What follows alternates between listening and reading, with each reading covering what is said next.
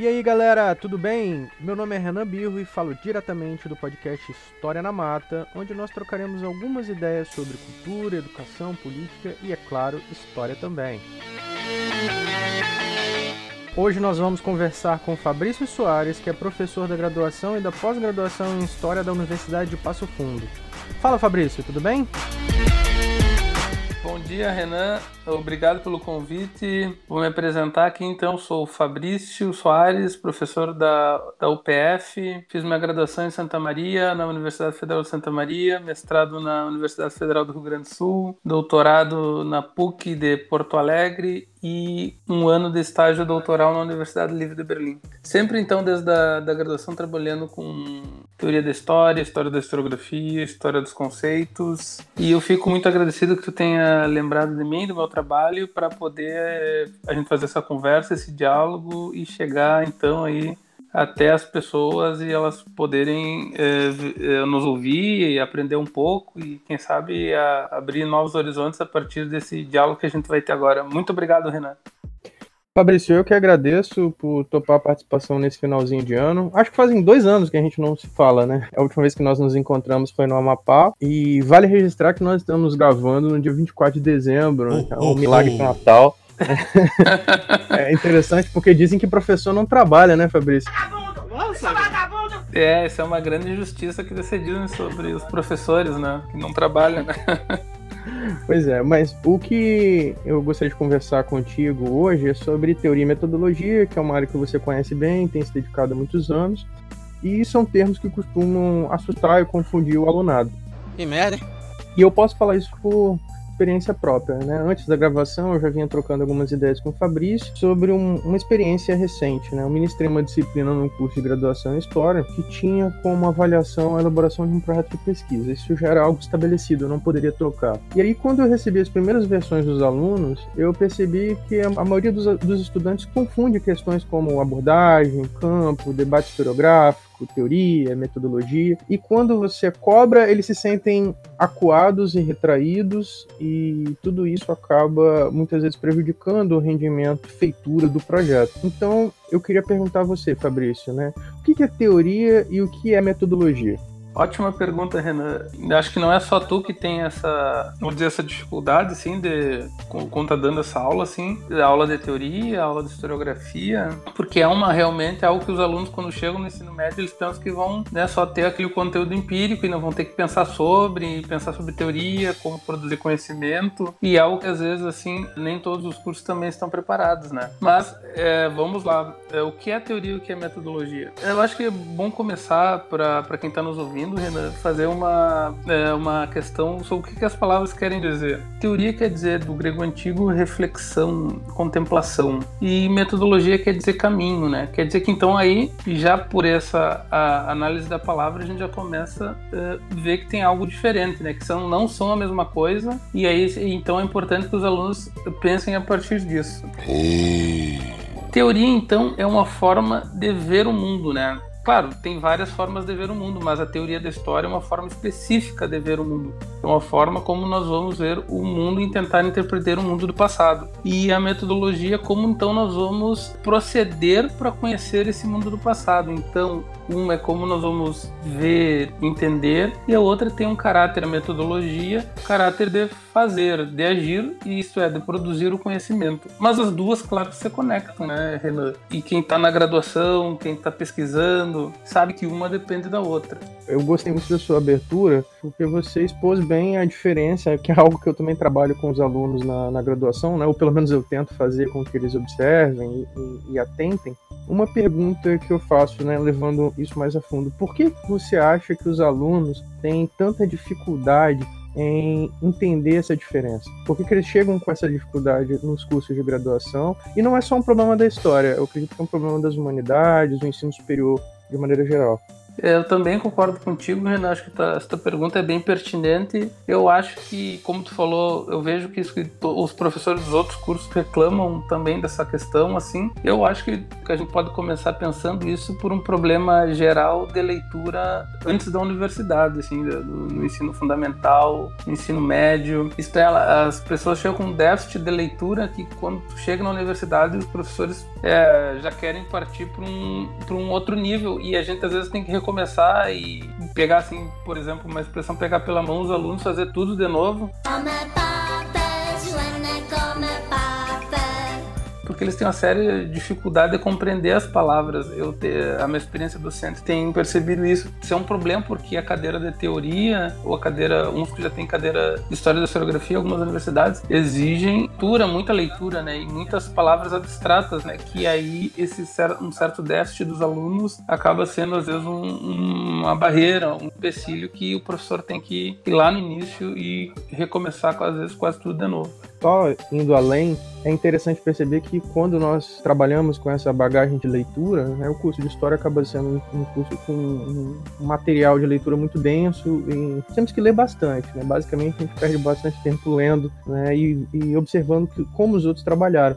E muitas vezes esses autores utilizam conceitos e na utilização desses conceitos, o aluno trata esse material como se fosse algo do senso comum e não percebe que eles são fruto de escolhas que envolvem essas questões de teoria e metodologia eles chegam às vezes sem o entendimento correto, que são escolhas, né? Quando, por exemplo, retomando aquela tua primeira pergunta e engatando nessa que tu fez agora, pensando no século, na teoria da história do século XIX. Por exemplo, o positivismo tem como pressuposto da sua teoria a coexistência das pessoas, porque isso está pressuposto no naturalismo do século XVIII, século XIX do organismo, né? Quer dizer, todos têm a sua função e tem que coexistir, né? Agora, por exemplo, o marxismo tem dentro da sua teoria da história tem uma percepção do conflito, né? Da luta de classes. E aí tu veja que quando tu opta por um, vamos supor no século XIX, ou optasse pelo outro, optando por uma ou outra teoria da história, as consequências são completamente diferentes. E aí isso é importante ter em mente, né? Por exemplo, tu quer ver o conflito dentro da sociedade, ou tu quer ver a cooperação dentro da sociedade, né? Das sociedades passadas, né?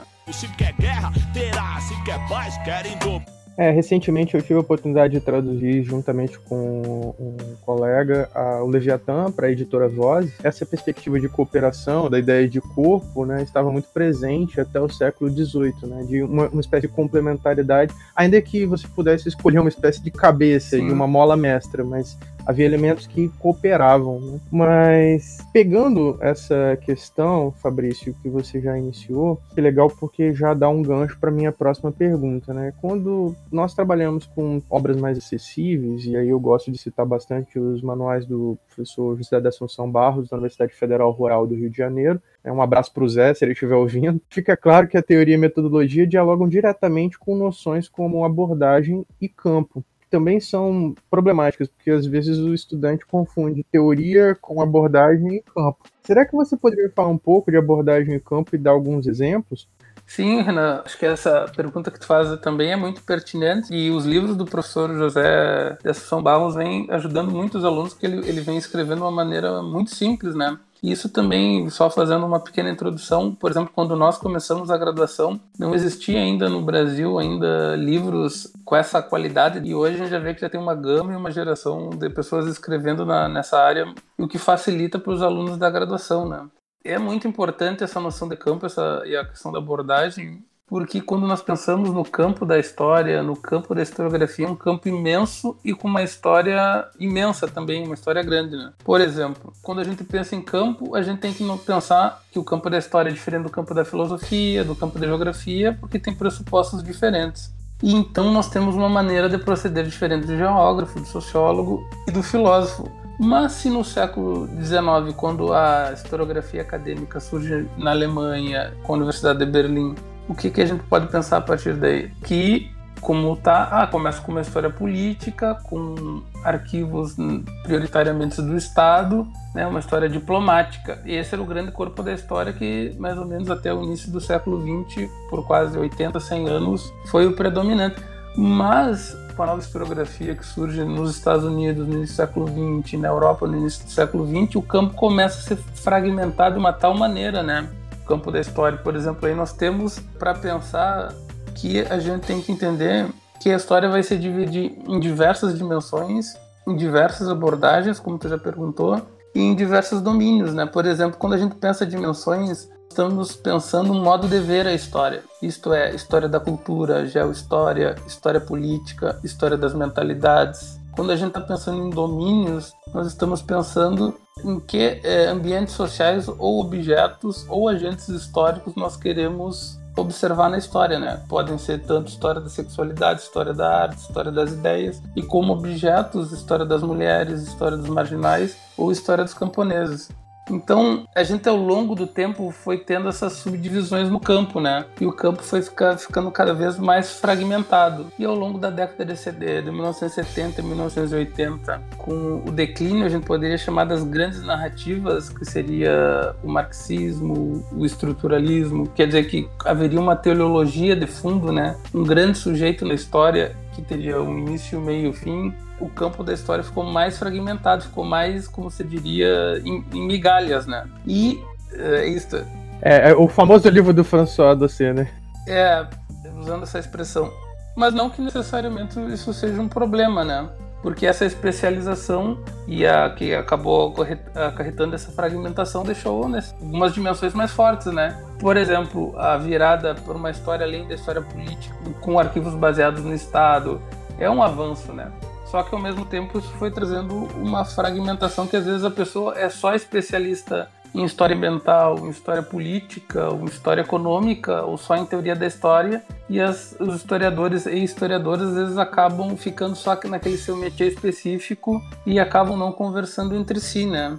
Então o campo tem, ele foi ao longo do século XX se, se dividindo, se fragmentando, que tem esse caráter positivo de, de ir para além da história política e diplomática, mas ao mesmo tempo foi, quem sabe, às vezes trazendo esse excesso de especialização que que deixa muitas vezes os historiadores sem poder dialogar entre si, né? E essa é uma conexão importante, vai retomando a tua pergunta, quando a gente pensa a relação disso com a teoria, né? Porque se a teoria é um modo de ver eh, a história, de compreender a história, é importante a cadeira de teoria, aprender teoria para saber que existem os processos que por mais que cada um possa ter uma metodologia, possa uh, ir para um domínio da história diferente, para uma dimensão diferente da história, somos todos historiadores e historiadoras e todos temos que interpretar o passado, né? Então a teoria vem para mostrar que apesar da fragmentação do campo, o campo ainda é um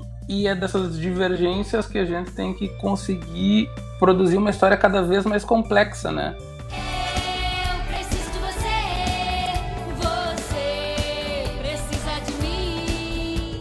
Não é uma história cada vez mais fragmentada, mas a partir dessa fragmentação, ver os diálogos possíveis que o objeto e as fontes permitem tornar ela cada vez mais complexa. Se eu conseguir entender bem, eu acho que nós temos uma ideia muito complementar, né? Porque ninguém será especialista de tudo, é óbvio. Sim, sim. é, é impossível, humanamente impossível mas trabalhos introdutórios, e aí fica mais uma vez um elogio ao trabalho do, do Zé da Assunção Barros, são importantes por permitir que colegas que não são tão atuantes em determinado domínio possam ter pelo menos alguma compreensão, ainda que superficial, mas para que esse diálogo seja possível, né? para que você consiga dialogar e até às vezes perceber que as soluções para o problema que você busca estão, na verdade, no outro domínio e não no, naquele domínio Isso. que você está mais habituado.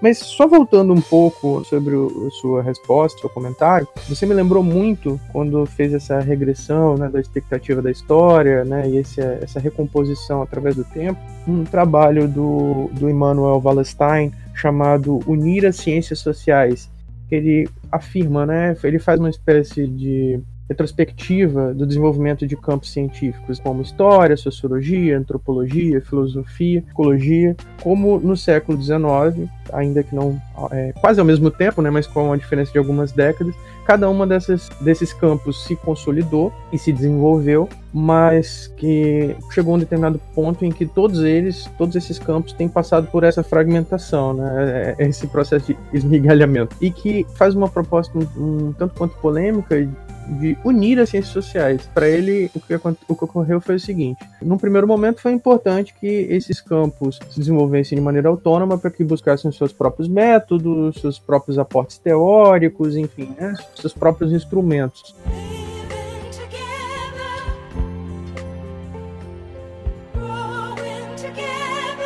Mas logo em seguida seria interessante que eles se unissem por causa dessas complementariedades. Eu queria saber o que você acha dessa teoria. Renan, eu, eu, concordo contigo, né? Como eu já havia falado, o Wallerstein está certo nesse sentido. Para o desenvolvimento acadêmico, disciplinar e imposição dentro da universidade, claro que ao longo do século XIX e ao longo do século XX foi importante realmente essas especializações, né? Por exemplo, a própria história, né? A historiografia ela nasceu ali da filosofia da história e, e, dos cursos de letras, né? Quer dizer que a gente precisou se especializar, construir uma teoria da história e por, e por esse processo passou tanto a antropologia, a sociologia e o caso da sociologia famoso, né? Pelo menos o caso francês, ela, é, ela nasce brigando, assim, entre aspas, com a historiografia metódica do período para poder se afirmar dentro das universidades francesas, né? Mas eu acho que me parece, e aquele outro lado que a gente já tinha falado, né, que apesar desse lado positivo, tem um outro lado, que às vezes intra, quer dizer, intracampo, às vezes os historiadores não conseguirem dialogar com, entre si, e aí tem a questão com as outras ciências sociais, né, que se às vezes o diálogo entre os próprios historiadores às vezes não é tão simples, imagina como não é hoje em dia dialogar com sociólogos, geógrafos, antropólogos, e às vezes essas complementaridades, como tu falou, elas são muito importantes, né? E é, é importante pegar um caso quando tem ali na década de 50 e 60 o predomínio de uma história de longa duração, serial, econômica ou, ou geohistórica, a importância ali já na década de 70, no caso francês, do diálogo com a antropologia e o surgimento de uma história do imaginário, das mentalidades, uma história da cultura. Quer dizer, esse diálogo com a antropologia abriu todo um outro campo de visão, um outro modo de interpretar os mesmos fenômenos que antes não era concebido, né? A gente poderia até dar um passo mais à frente. Na Inglaterra, ali na década de 1950, 60, Skinner, Pocock, com diálogo com a filosofia analítica inglesa, é, retransformaram o campo, quer dizer, transformaram o campo da história das ideias e, por união filosofia e história, uma metodologia nova para a história das ideias, que é o contextualismo linguístico. Quer dizer que, então, fazendo, a gente poderia ver como essa união da teoria, da metodologia, da abordagem e do campo tudo se relaciona, né? Porque veja, esses diálogos criaram perspectivas diferentes, teorias, modos de ver a história diferentes que necessita de uma abordagem diferente. Por exemplo, né, análise do discurso, uma história antropológica, o conceito de representação, quer dizer que então tudo vai se sofisticando e essa complementariedade, enfim, para terminar a resposta, é importante porque às vezes é, o historiador há modas dentro da historiografia, às vezes há certos ranços dentro da historiografia que não nos permitem ver o bom trabalho que os nossos colegas de outros departamentos estão fazendo e como isso é importante, né, para nós, né? Eu tenho nojo de você.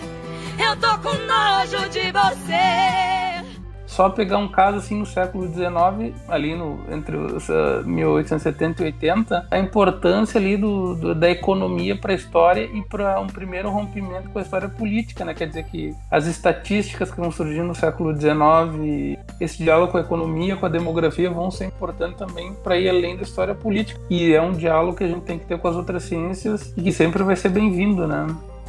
Ah, claro, é interessante você falar da história econômica, porque nós, nós brasileiros, né, eh, os historiadores brasileiros, tivemos uma tradição em história econômica muito forte nas primeiras décadas, principalmente na consolidação do, da história é, enquanto um, um, saber universitário, produzido dentro da universidade. Só que nas últimas décadas, né, pelo menos nas últimas quatro décadas, é, houve uma inclinação acompanhando uma tendência do, do principalmente do mundo francófono, é, que nós temos uma ligação muito forte, para o, o, desenvolvimento de uma história cultural ou uma história da cultura. Por outro lado, é curioso que a história econômica acaba sendo um elemento forte nos livros didáticos, ou seja, aquilo que o professor tem que lidar quando vai para a sala de aula executar o seu, seu trabalho como professor. Né? Nós formamos professores de educação básica. E a falta de um conhecimento de história econômica acaba contribuindo para um, uma má explicação na educação básica, que quando esses alunos chegam no ensino superior, eles não têm interesse e têm profundas dificuldades em história econômica, porque eles não têm uma base sólida, ou pelo menos introdutória, suficientemente sólida para entender processos econômicos. Concordo, concordo, Renan. É como tu estava falando, né? Essa questão da didática e da pesquisa, elas acabam se interconectando, né? E isso tá na ali já na, na trilogia do Risen, né? Ele já vai mostrando já no último tomo ali a, a, que a teoria da história, na verdade, ela não, não é algo só da pesquisa ou só da escrita, né? Ela termina mesmo é na didática da história, né? Mas eu concordo contigo, porque vamos supor ali até a década de 60 na Europa e 70 no Brasil, a história econômica era dominante porque havia ainda uma grande narrativa por detrás da transformação da história e que transformando a economia tu transformaria a história e, né, conseguiria chegar ao telos necessário, né? Eu entendi a referência. E ali, a partir da década de 60, 70 na Europa, com os estudos de, de, história cultural e um certo declínio ou uma certa descrença na transformação utópica da sociedade, a história econômica começou a ter assim uma perda de fôlego, assim poderíamos dizer isso chegou no Brasil, né? Só que se abriu essa perda de fôlego da história econômica que era dominante acabou é, sendo positivo por um lado que abriu para outros tipos de estudo, né? A história da a nova história política, a história da cultura, a história dos conceitos ao mesmo tempo tem algo que tu notaste muito bem, né? Que isso aqui é a perda tanto de compreensão da história econômica. Só que a história econômica agora não é mais a história econômica que se faz há 50, 60 anos atrás, né? Quer dizer que todas aquelas questões que poderiam ser colocadas como de uma geração anterior, que seria a economia, a análise econômica como o fundamento da história, né? E a historiografia tem que ir lá descobrir os fundamentos econômicos para saber como a sociedade realmente é e a cultura seria ou as ideias seriam apenas um epifenômeno da, da, da economia, né? Isso mudou, a gente sabe que é, né, a, a história é uma síntese de múltiplas determinações e a economia é mais uma e ela é importante, né, como todas as outras. Só que se formou uma geração de, de historiadores ali na, na, década de 80, 90 que foram para outros ramos da historiografia, outras dimensões, com outras abordagens e com outros domínios nos novos sujeitos sociais que estavam procurando investigar outras coisas além da história econômica. Mas a história econômica é importante, ela vem renovada agora, tu já vem dizendo, né? E já sem aqueles, vamos supor, aquelas problemáticas que ela tinha do período anterior. E ela é importante porque ela, principalmente na, nessa nova história global, a economia está tá globalizada, né? E é importante notar e perceber todas essas dimensões que vão tendo e que são importantes nessas trocas que comerciais que tem no mundo, né? Sim, sim. É muito importante hoje até para esses outros campos, né, as relações internacionais, por exemplo, a própria economia, e inclusive em estudos que unem cultura e economia, né, já tem vários historiadores e outros pesquisadores de outros campos que têm se dedicado a isso. Um pouco nesse sentido, né, até para poder deixar claro, para evitar que depois as críticas venham, né, com, com muita ênfase. I'm too old for this shit. A ideia é que, assim, lógico que quando você tenta dar uma formação é, mais ampla, você perde os anéis, mas você mantém os dedos. Nós não estamos aqui defendendo que, ah, vamos abandonar os estudos de história cultural para abraçar a história econômica de novo. Aquela história econômica, né, que foi produzida décadas atrás. Não é isso. Mas que ter um curso ou cursos de graduação mais equilibrados, que dê uma noção de economia também, além de cultura, além de, de estudos sociais, enfim, né, uma relação um pouco mais. Você tentar dar um um horizonte mais amplo, é, acaba sendo mais útil ao alunado. Mas assim, voltando ao início do programa, Fabrício, e até extrapolando um pouco o que eu tinha pensado inicialmente, queria falar sobre dois outros pontos fundamentais da pesquisa em história e humanidades em geral. Ou seja, quando você pede ao aluno para elaborar um problema e para oferecer uma hipótese. E aí eu queria que você desse uma pontinha sobre essas questões e como elas dialogam com a teoria e metodologia, ou seja, o que, é problema e o que, que é hipótese e como elas dialogam com teoria e metodologia normalmente você tem que o, o, o século XIX da historiografia, né, o século principalmente europeu, seria uma história, vamos supor assim, dizendo a grosso modo, mais narrativa, mais de encadeamento dos fatos, né? E ali com a transformação da filosofia da ciência ali no século, na década de 1920, 1930, Karl Popper, Gaston Bachelard, essas discussões chegam para a historiografia e vem que o simples encadeamento ou simples deixar as fontes falarem por si mesmas não é algo mais correto, né? E aí entra a questão do problema, né, Renan? E a questão que tu e essa questão é fundamental, porque porque se os metódicos diziam que não existe história sem fontes, que está correto, também não existe história sem problema, né? Isto é, para aquelas fontes nós temos que colocar uma pergunta, porque é, desde o século XX sabemos que as fontes não falam por si mesmas, por mais que não existam histórias sem fontes. E problematizar então, Renan, e para ficar bem didático para quem está nos ouvindo, é lançar uma indagação. É o quê?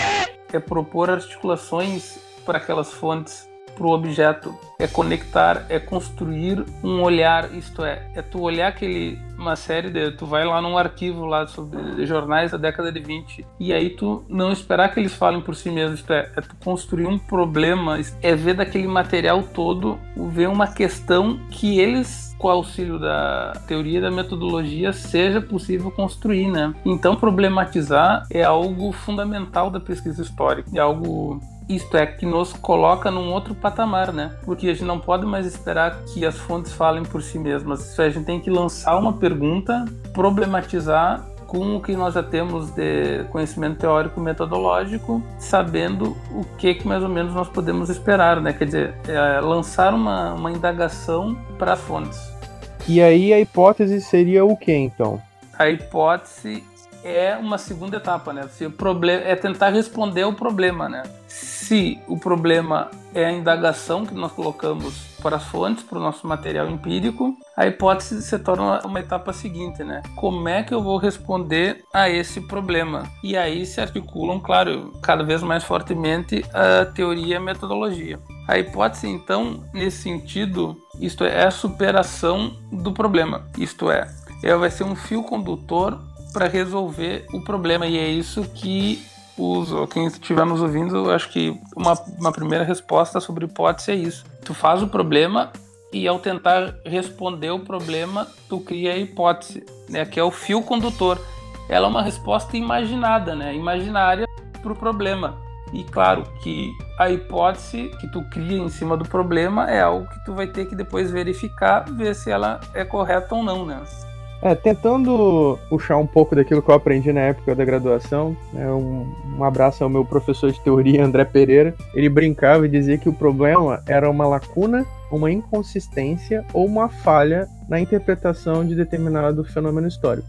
Então, assim, talvez alguém nunca tenha tratado de determinado fenômeno, o que ele falava, ah, isso aqui é muito pouco provável, porque né, o, já está tudo muito estudado, né? Então, dificilmente você vai encontrar uma lacuna. Mas as respostas dadas por historiadores podem ser inconsistentes, ou seja, elas podem ser respostas simplificadas ou incompletas, ou podem ser respostas falhas, Sim. equivocadas, né? Então é importante pensar nisso. E é interessante notar que essa sua definição de hipótese e complementar, a hipótese sempre tem que ser lembrada como uma resposta provisória, porque a gente não tem certeza Isso. que a gente vai chegar nela, né? Porque assim, viu o arco-íris no céu, e você está atravessando o caminho, você tem a perspectiva de encontrar um pote de ouro lá no final, mas não necessariamente você vai encontrar o pote de ouro, Sim. nem no local que você está mirando, entendeu? Pode ser que você tenha que fazer algumas adaptações. E isso tá, está diretamente ligado à teoria e metodologia. Por quê? Claro. Esse é, um, esse é um grande problema que os alunos às vezes não entendem. Quando você vai propor a sua resposta e o seu problema, eles têm que estar li diretamente ligados à, à teoria, né, o, o, aporte teórico que você usou e a metodologia que você escolheu para o seu trabalho. Então, se você tenta dar uma, por exemplo, se você está procurando uma solução que leve em conta um grupo social extenso, você não pode trabalhar com um conjunto de fontes muito pequeno porque senão você não vai conseguir mostrar que realmente aquele grupo social acreditava naquilo. Então, pode ser a opinião de um único indivíduo frente a opiniões divergentes ou né, modos de vida, enfim, formas de, de reagir que são distintas de indivíduo a indivíduo e às vezes muito distintas, ou seja, a, o seu problema e a sua hipótese são falhos porque você não escolheu o aporte teórico correto e nem a metodologia correta. Isso também envolveu a escolha da fonte incorreta. Claro. E às vezes os alunos não percebem as, essas limitações. Eles vão no anseio, né, no desejo de resolver logo essa questão e de ultrapassar esses problemas de teoria e metodologia, às vezes de maneira muito apressada, eles não percebem que as escolhas são ruins. E isso fragiliza o trabalho. Claro. Não, e isso que tu coloca é fundamental, né? Fácil o problema, né? A hipótese como fio condutor, como uma resposta provisória. Isso é como tu falou, tu não sabe se tu vai chegar nela, mas tu precisa de uma que ela tenha uma função norteadora e delimitadora do campo de pesquisa, né? Porque senão tu coloca um problema e tu pode ter várias respostas dentro do campo da história, né? Porque se tu, vamos supor assim, assumindo que a hipótese tem essa função então de fio condutor e de resposta provisória, vamos supor que nós estejamos estamos com um problema assim, vamos sendo prático. Conflito social na década de 80, de 1880 na Inglaterra. Ora, tu vai ter que então para construir essa hipó a hipótese, isto é, de saber é, como se dão os conflitos sociais em Liverpool.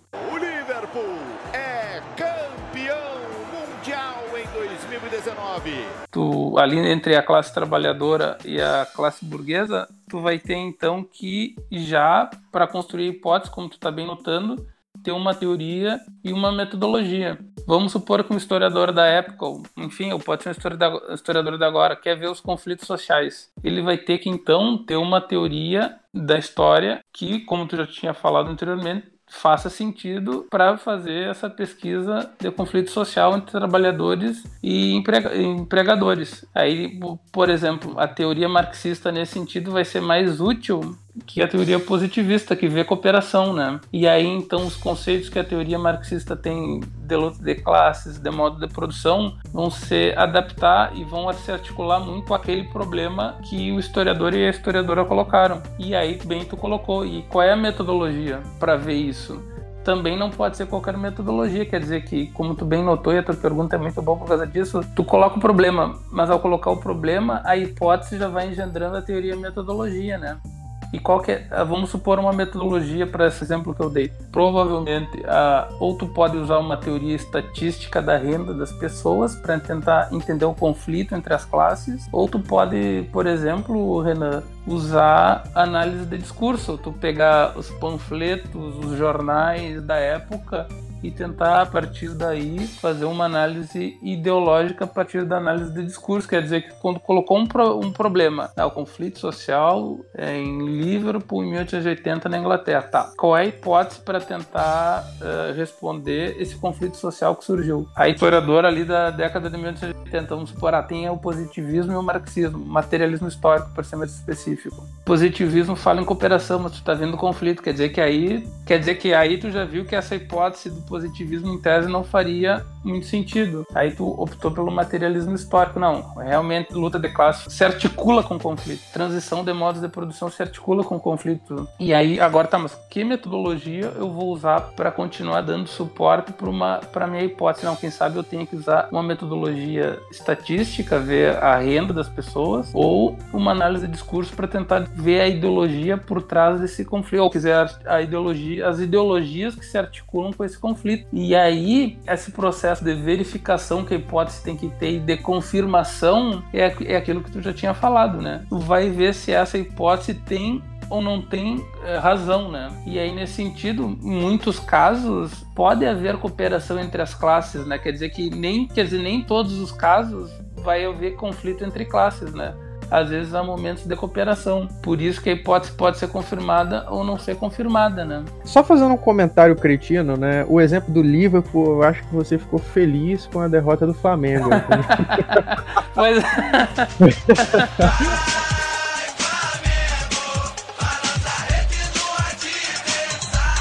Mas assim, voltando ao assunto sobre metodologia, e ao exemplo do Liverpool, que também me fez muito feliz, né? Confesso que eu fiquei feliz com a derrota do Flamengo. Com polêmica ou não, a torcida do esporte fez a festa. O próprio exemplo que você evocou já mostra uma série de escolhas. Por exemplo, você utilizou conceitos como classe social, burguesia, luta de classes. Tudo isso envolve uma série de escolhas do historiador. Muitas das vezes ele acaba escolhendo de maneira inconsciente, principalmente historiadores à informação ou recém-formados, de acordo com a experiência que ele teve durante a graduação, ou seja, das perspectivas dos seus professores, das leituras que ele fez, às vezes ele trata isso como se fosse algo natural. Mas tudo depende das escolhas que ele fez. E vezes, muitas vezes o historiador está consciente das escolhas que faz, o ideal é que esteja, embora não seja possível se estar totalmente consciente das escolhas, né? E ao mesmo tempo, pode ser que ele não esteja consciente de algumas escolhas. E isso também abarca, por exemplo, a metodologia eu vou dar um exemplo claro. Nessa questão, nesse exemplo que você citou da cidade de Liverpool, né, uma, uma possibilidade de um conflito de classes ou de uma interação, como se davam as interações sociais entre grupos sociais distintos em Liverpool, numa dinâmica de cooperação ou de conflito. Isso. Então, por exemplo, do ponto de vista da metodologia, extrapolando a questão teórica, tudo vai depender das fontes ou do objeto e também depende do historiador, dessas escolhas. Se esse historiador é, vivesse em Liverpool em 1980, ele poderia utilizar a metodologia da observação população participante, ou um estudo de microsociologia, porque tudo isso estaria acontecendo conforme ele estivesse estudando, né? Então seria algo que, que se daria ao mesmo tempo. Porém, se ele estivesse estudando agora, décadas depois, ele não teria a mesma, mesma possibilidade. Aí ele poderia trabalhar, por exemplo, quem vivia em Liverpool naquela época, poderia ser um trabalho de história oral. Então ele iria entrevistar essas pessoas. Então tudo depende, né, da metodologia que o próprio historiador escolhe, do momento em que ele vive, da formação que ele teve. Tem uma série de fatores, não é nada muito simples. E tudo isso vão ter vantagens e desvantagens. Sim, sim, um caso bem interessante sobre essa questão das escolhas é o historiador Edward Thompson, né? Que em todos os livros ele, não, ele deixa claro, tanto da formação da classe operária inglesa, senhores e caçadores, ele está muito ciente da escolha dele, ele, ele, ele diz que tem lado na história, mas ao mesmo tempo, quando ele faz essas escolhas subjetivas e que ao mesmo tempo vão influenciar a teoria, a metodologia, como tu já vem falando, ele deixa isso claro para o leitor, mas ao mesmo tempo ele não perde em objetividade que a metodologia garante, né? Então, por isso que essas escolhas, como tu falou, por mais que o graduando comece e, naturalize as leituras que ele recebe dos professores, do orientador, na verdade, tudo isso são, são escolhas, né? Eu acho que isso é muito interessante quando a gente pensa em história ambiental, história das mulheres, né? história do gênero, que foram grupos sociais que ali ao longo da década de 40, 50 do século 20 foram entrando dentro das universidades, não se viam representados nas histórias, vamos supor, mais comuns e buscando reconhecimento,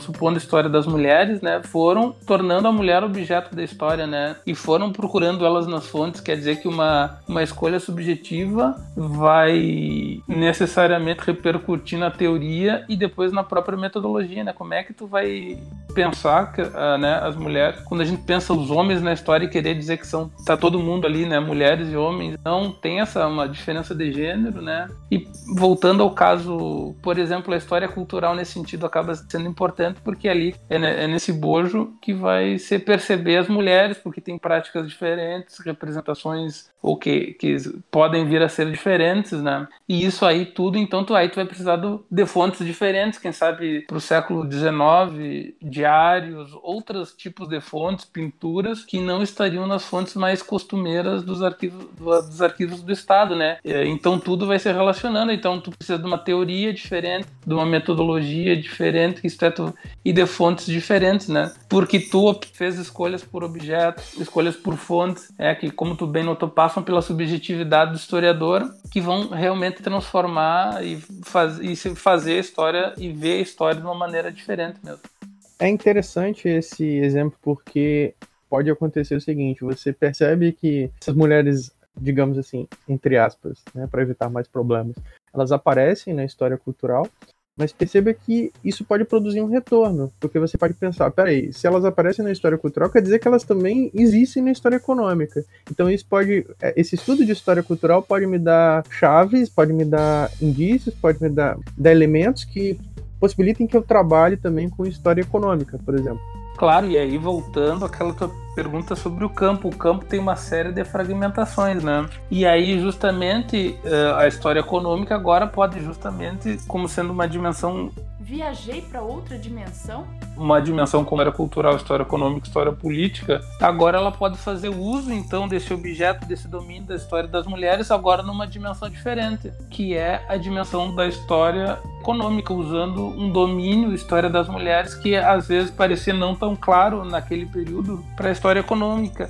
E aí entra aquela questão da abordagem, por exemplo, porque a abordagem, como a gente vinha falando, é uma maneira também é, de, de, proceder na história. Qual, qual é a minha abordagem? Vai ser uma história serial, uma história regional, uma história local, uma história global. Então, isso tudo é muito importante porque todos esses, dentro do campo, a dimensão, as abordagens, os domínios vão interagindo e aquela questão por mais que a gente tenha essa super especialização, é o historiador chegar a um momento e saber que todas elas têm que dialogarem e ver o que, que na tua pesquisa, ah, eu sou um historiador do, do político, mas está faltando alguma coisa que quem sabe o meu microcampo não eu vou ter que ir lá num outro buscar. Então isso acaba sendo muito enriquecedor, como tu tem falado, né? E hoje já tem, claro, grandes estudos sobre, principalmente na periferia, sobre história das mulheres, né, do ponto de vista econômico na periferia, né? Então, nas periferias das grandes cidades Então tudo isso acaba sendo muito enriquecedor e, e um objeto como as mulheres não pertence só a uma dimensão, a só uma só abordagem, né? Por exemplo, pode fazer uma história econômica das mulheres nas periferias usando como abordagem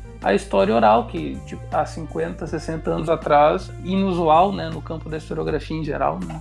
E assim, né, indo além, é interessante também marcar para os nossos ouvintes que quando você faz esse diálogo, que é extremamente frutífero, ou seja, tem que ser feito de você fazer né, essa bagunça, digamos assim, tentar conectar esses domínios, isso também exige uma série de adaptações. Ou seja, você não pode simplesmente fazer um Ctrl-C, Ctrl-V, um copia e cola. Sim. Né?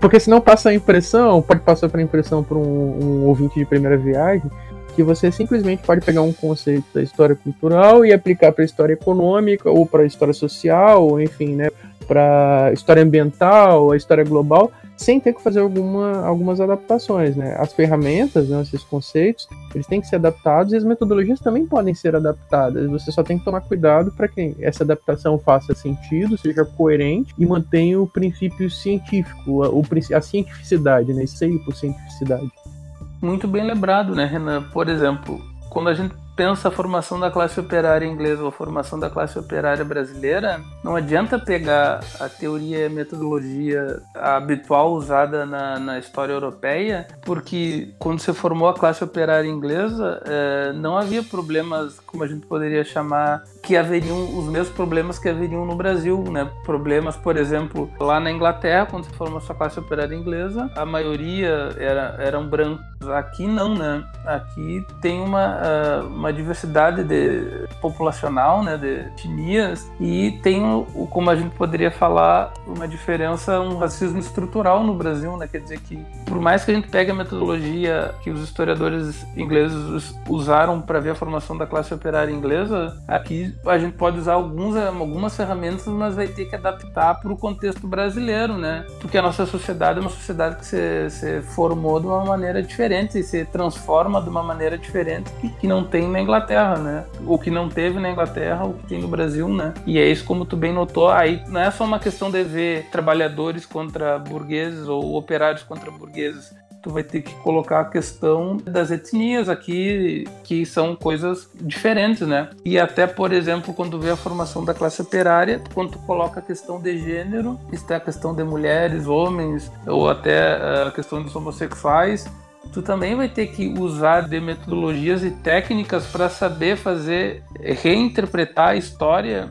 onde é que estão a história das mulheres na formação da classe operária, né? Ou dos negros na formação da classe operária, né? Isso tudo, por exemplo, estão em fontes que são menos usuais, né?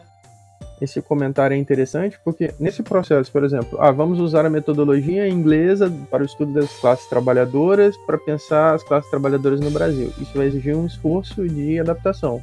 Concordo contigo, mas perceba que quando nós fazemos essa reflexão da adaptação, uma vez que né, nós vivemos uma sociedade diferente e que, enfim, né, tem características específicas e tudo mais, isso nos faz depois retornar à classe inglesa e pensar se eles também não fizeram um esforço simplificador, ou seja, aí é quando você percebe que o historiador amadureceu. Eu gosto disso, é muito adulto. Porque você, voltando para a classe operária inglesa, pode perceber, por exemplo, que os irlandeses foram silenciados, os escoceses foram silenciados, os galeses, numa questão nacionalista, ou até dentro de perspectivas regionais, né, o, a galera do norte da Inglaterra, ali da, da região de Leeds ou de Newcastle, pode ter um tratamento diferente em relação àqueles ingleses mais próximos de Londres ou Birmingham, ou de outras cidades que têm uma tradição mais industrial, como Manchester ou até mesmo Liverpool. Então, isso te permite até repensar a própria maneira como foi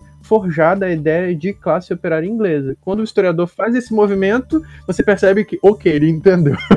Não, tu tem toda a razão, né? Os estudos, então, que vêm depois, Thompson, do Hobsbawm, é justamente de ver, é, os, assim, como tu falou, o silenciamento das mulheres de outras nacionalidades, ou até mesmo dentro da, vamos supor, da tradicional branca masculina, é, protestante, as diferenças com religiões, as diferenças de cultura, que claro, e aí vai ser cada vez mais se complexicando e enriquecendo mais a interpretação, né? Tu vê que mesmo aquela que parecia ser o modelo, traz, apesar de para a época ter sido um avanço, também traz as suas inconsistências para o próprio espaço e para o próprio tempo que queria analisar, né? Que estava analisando, né? E isso tudo traz à baila, Fabrício, a questão do debate historiográfico, que também produz muitas dúvidas.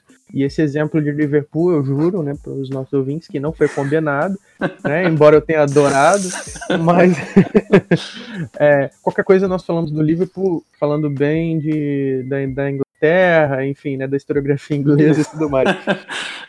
Traz à baila essa questão do debate historiográfico, porque, como você mostrou bem, né, é, essa discussão da classe operária inglesa, que fazia muito sentido para a geração do Thompson, do Hobsbawm, começou a ser matizada pelas gerações de historiadores que, que vieram depois. Então, ou seja, tudo isso tem a ver com o debate historiográfico. E como esse debate historiográfico se encaixa? O que é o debate historiográfico e como ele se encaixa nessa questão de problema, hipótese, teoria e metodologia? o debate historiográfico ao colocarmos o problema para o objeto, para as fontes e, e, dali fazer uma indagação sobre o que, que nós gostaríamos de saber e como nós vamos conduzir o um inquérito às fontes, o debate historiográfico ele já está ali, de uma certa maneira, na hipótese, na construção da hipótese e se articula fortemente, claro, com teoria e metodologia.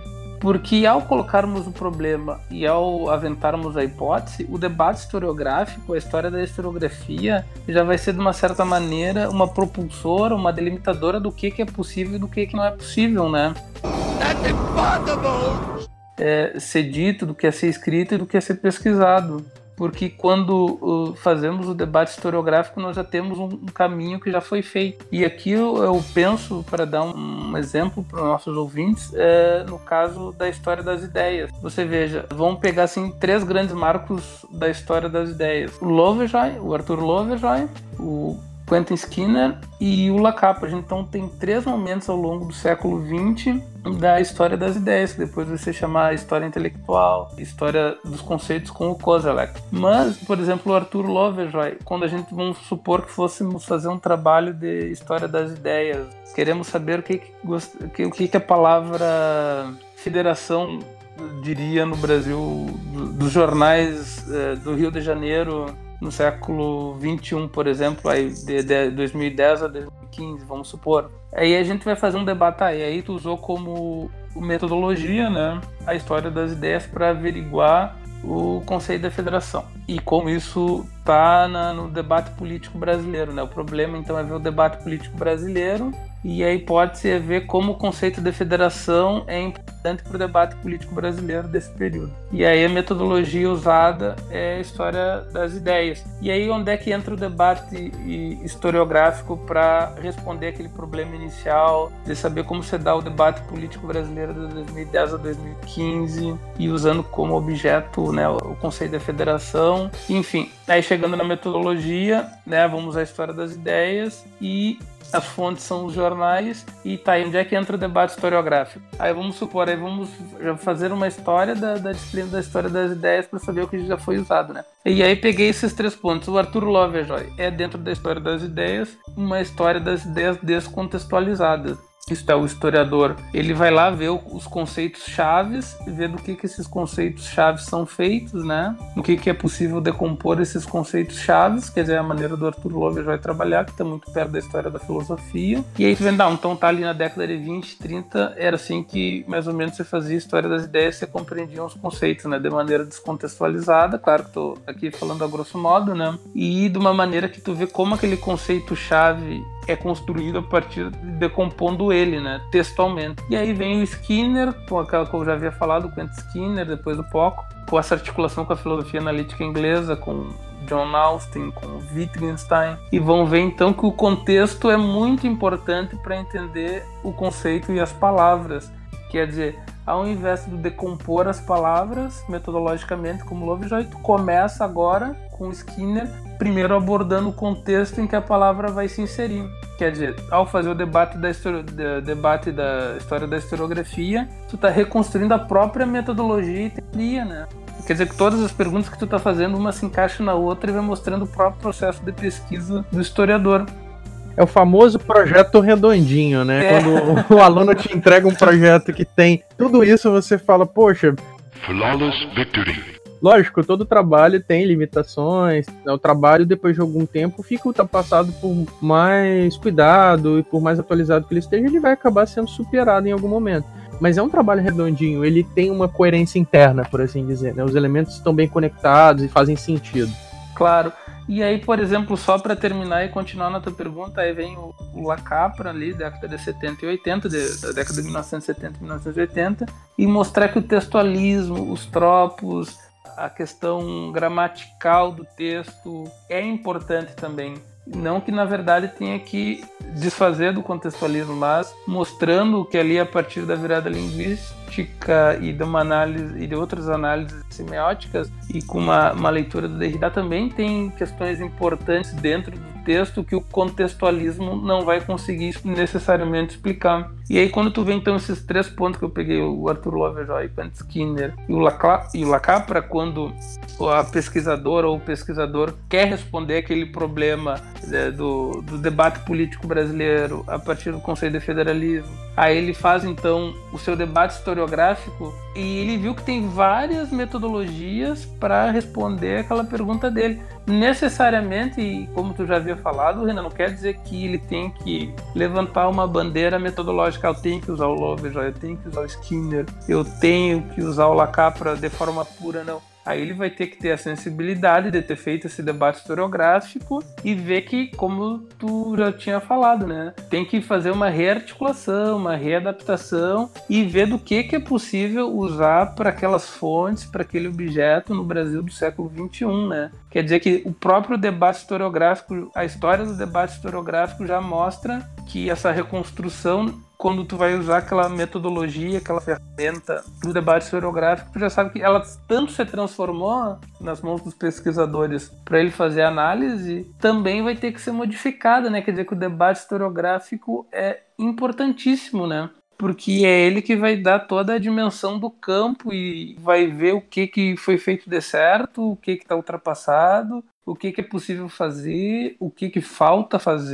e a própria reconstrução do debate historiográfico traz, então, como eu havia falado, a teoria e a metodologia junto. Porque se vamos ver, o Lacapra estava mais alinhado com os pós-estruturalistas franceses, o Quentin Skinner com a filosofia analítica inglesa e o Arthur Lavejoy ainda, né, com aquele idealismo ali do final do século XIX, né? Por exemplo, porque a gente não pode esquecer que o neo-idealismo é muito forte na Alemanha no final do século XIX, onde, de fato, ali se constituiu a historiografia como disciplina histórica, né? Mark Bloch foi estudar na Alemanha, todos os grandes historiadores dos Estados Unidos, da França, tiveram um período de estudos na Alemanha, né? E aí é um período com Dilthey, quer dizer, um pouco antes do Droyce, um Dilthey, um período muito forte do, do idealismo, né? Então quer dizer que quando tu faz essa reconstrução do debate historiográfico, a gente viu as teorias da história que foram sendo usadas, as metodologias, e aí as, as, a hipótese que pode ser colocada, e até mesmo se aquele problema inicial que deu origem a tudo, se ele faz sentido ou não, né? Quer dizer, como é tu, como tu falou, tu usou uma expressão que você usa rotineiramente, né? O projeto redondinho, né? Quer dizer que as coisas vão se engatando, se encaixando, e o debate historiográfico vem para reafirmar tudo isso que, que da, da, do processo de pesquisa pesquisa e de qualificar o processo de pesquisa, né? Sem um debate historiográfico, fica tudo muito no ar, assim, né? Alguns colegas até optam por uma outra expressão, que é o balanço historiográfico, que na Sim. prática significa a mesma coisa, que é exatamente isso, fazer um balanço daquilo que já foi interpretado e como já foi interpretado. O mais importante é pensar nessa dupla dimensão, até para que você não reproduza algo que já foi feito. Isso. Tanto porque não tem validade científica, porque se já foi feito e você repete, seu trabalho passa a ser inútil.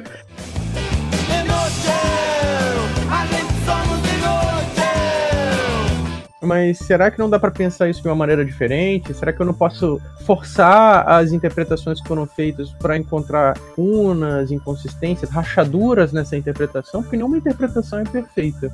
Então a, a expressão balanço também tem um, um, valor muito bom, né? Que acaba trazendo exatamente essa ideia de tipo, um estado da questão. E falando um pouco de balanço, eu vou aproveitar o momento jabá.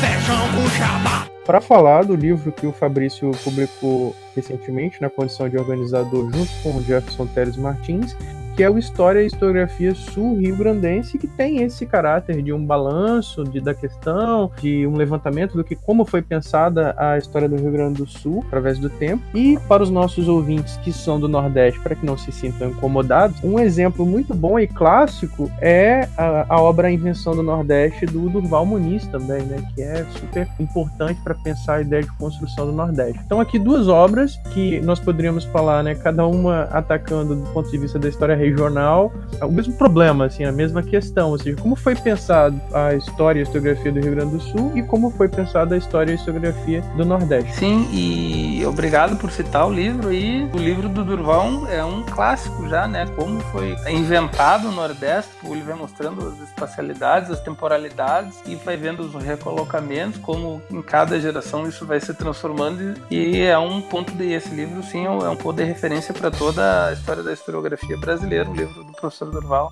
E aí podemos colocar a sua obra junto ali, né, no, no loco das obras que estão tentando pensar a história regional do ponto de vista da história e historiografia, que, como nós tentamos mostrar aqui, são questões super importantes. Eu vou deixar o link na descrição do programa. Fabrício, antes de me despedir, queria que você indicasse alguns materiais de leitura mais acessíveis, vídeos ou outros podcasts que discutam esse assunto, se você conhecer, é claro. Agradecer logo de vez a sua participação e espero poder contar com você mais vezes aqui nesse, nessa nova empreitada.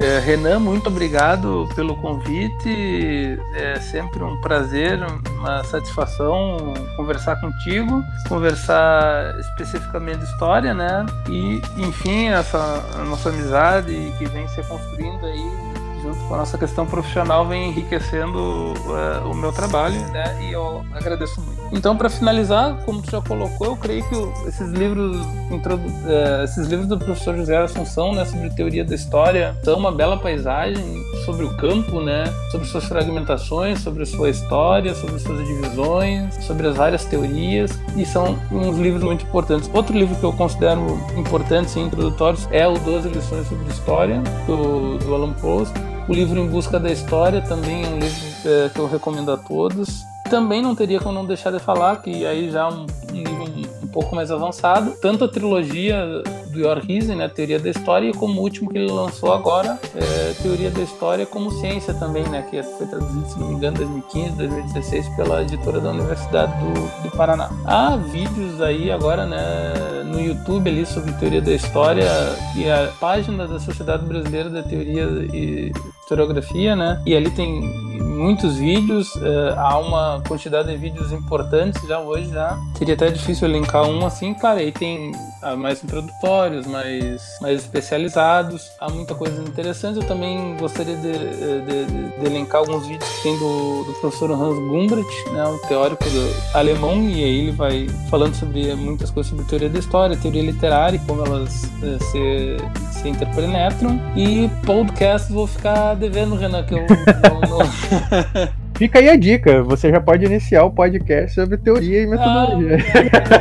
Ah, é, e também um livro que foi que já, claro, existe há muito tempo, já também já tem a versão portuguesa dele, que é o Escolas Históricas, né, que são assim esses livros mais acessíveis assim sobre teoria da história, né, história da historiografia, um grande geral assim, né, É que aquele pontapé inicial para quem para ninguém sair assustado, porque algumas leituras são um pouco áridas para quem não tem algum alguma bagagem. Eu também assim para finalizar, que já não é tão introdutório, mas é importante para quem gosta da área da história, história da historiografia, os lições da história organizada pelo professor Jurandir Malerba, que são, são dois volumes que eu acho que assim também são importantes assim para dar um, uma base assim para quem está começando e quer se aprofundar também um livro que eu queria fazer uma indicação também, né, aproveitando a, a prata da casa, é o Dicionário de Conceitos Históricos da professora Kalina Vanderlei Silva e do professor Marcial Henrique Silva, é pensado nesse contexto de uma leitura inicial para alunos de graduação,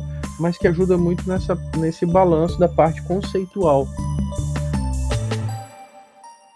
Bom, galera, o papo ficou bom, meio longo, né? Mas bom, e nós ficamos por aqui. Agradecemos a paciência e aguardamos vocês no próximo quadro Aterrorizando. Aquele abraço, tchau, tchau.